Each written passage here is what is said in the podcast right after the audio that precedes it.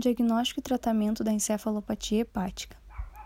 Os seguintes sinais e sintomas estão presentes no paciente cirrótico descompensado: hepatite alcoólica, fígado endurecido, hipoalbuminemia, plaquetopenia, esplenomegalia, alteração de estado mental e flapping. Caracterizam uma encefalopatia hepática.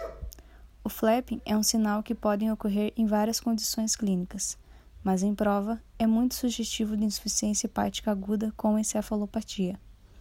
Paciente já hepatopata, que é submetido a estresse fisiológico, infecção ou nova libação alcoólica, acaba tendo shutdown no fígado, que passa a metabolizar com dificuldade suas excretas nitrogenadas da circulação portal, que, associado aos estigmas hepáticos de circulação colateral, leva ao acúmulo dessas excretas na grande circulação na veia cava o que faz com que o acúmulo dessas excretas tóxicas no sistema nervoso leva toda essa sintomatologia da encefalopatia hepática.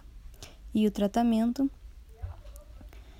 consiste em dieta que não restringe proteínas, lactulona, que é um laxativo que retira as excretas nitrogenadas do corpo, antibióticos, importantíssimo, é indicado da mesma forma para a ruptura das varizes esofágicas, como profilaxia para a peritonite bacteriana espontânea e translocação bacteriana.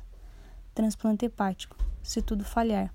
Lembrando que encefalopatia é sinal de mau prognóstico, podendo evoluir para a necessidade de transplante em alguns anos.